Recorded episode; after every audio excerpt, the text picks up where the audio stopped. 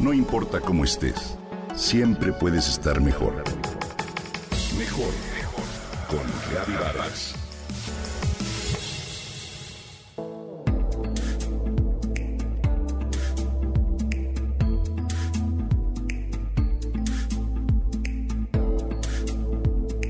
¿Qué porcentaje de tu vida la decides tú y qué porcentaje las circunstancias? Planteé esta pregunta en Twitter y tomé como muestra las primeras 100 respuestas. El 60% afirmó ser quien decide sobre su vida, mientras que el 40% respondió que las circunstancias decidían. El tema de las decisiones me ha interesado desde hace varios meses. Me he hecho consciente de que decidir está en mí.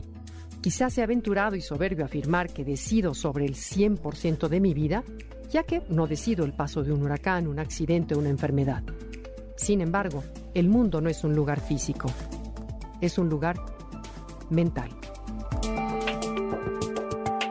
Ya Víctor Frank lo decía, no puedo decidir mis circunstancias, pero sí mi actitud ante mis circunstancias. Es decir, al cambiar mi mente, todo en mi vida cambia. El mundo visto así es un conjunto de opciones y es mi opción. Me refiero a los pensamientos, la actitud hacia lo que la vida me da o me quita, ante la salud, relaciones y demás. La siguiente pregunta es, ¿a partir de qué momento decido yo? Decía Michel Foucault, filósofo francés de los años 60, que hay que hacer arqueólogos del saber. Es decir, que las ideas son como las antiguas ciudades. Hay que excavar las capas de sus diferentes épocas hasta encontrar el origen. Con esto en mente, decido seguir los rasgos arqueológicos del tema y acudí a la mitología griega del siglo V a.C. y encontré que hay dos visiones. La de Esquilo en la tragedia de Prometeo y la de Sófocles en Antígona ambas muy reveladoras. Esquilo plantea, a través de Prometeo, que todas las capacidades del hombre son dadas por los dioses. El hombre es un ser pasivo que acepta lo que la pitonisa le dicta en el oráculo, acepta su destino que ya está marcado y no lucha por ser nada más o mejor. Es decir, estoy destinado y predeterminado soy lo que los dioses han querido y no hay forma de cambiarlo. Y el ser humano que no logra algo lo debe a que los dioses no le dieron la gracia. Y el mayor regalo que le dieron al hombre es el no saber el día de su muerte. La de Esquilo era la época de auge y crecimiento en Atenas, en la que la pasividad se asociaba con el bienestar. Pero llegó la guerra del Peloponeso y los orgullosos atenienses la perdieron entonces se dieron cuenta de que todo lo que habían logrado no servía de nada. Se dio una crisis existencial, se trastocaron los valores griegos y su idea del hombre.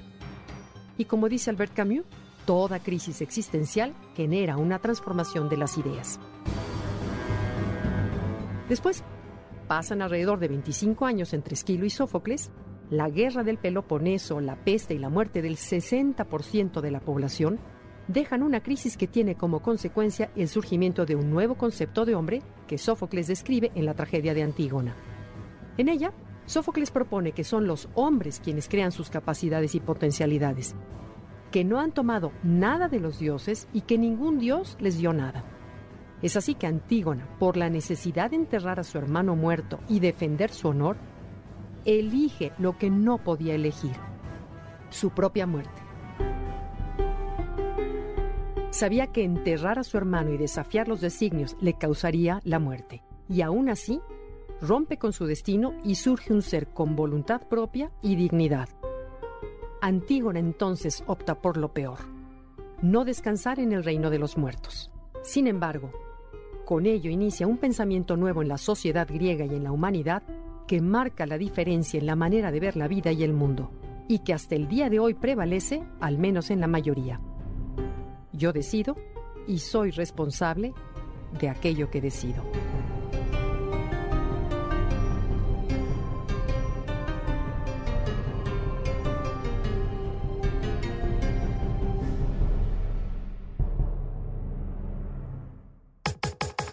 Comenta y comparte a través de Twitter. No importa cómo estés, siempre puedes estar mejor. Mejor, mejor, mejor con Gaby Vargas.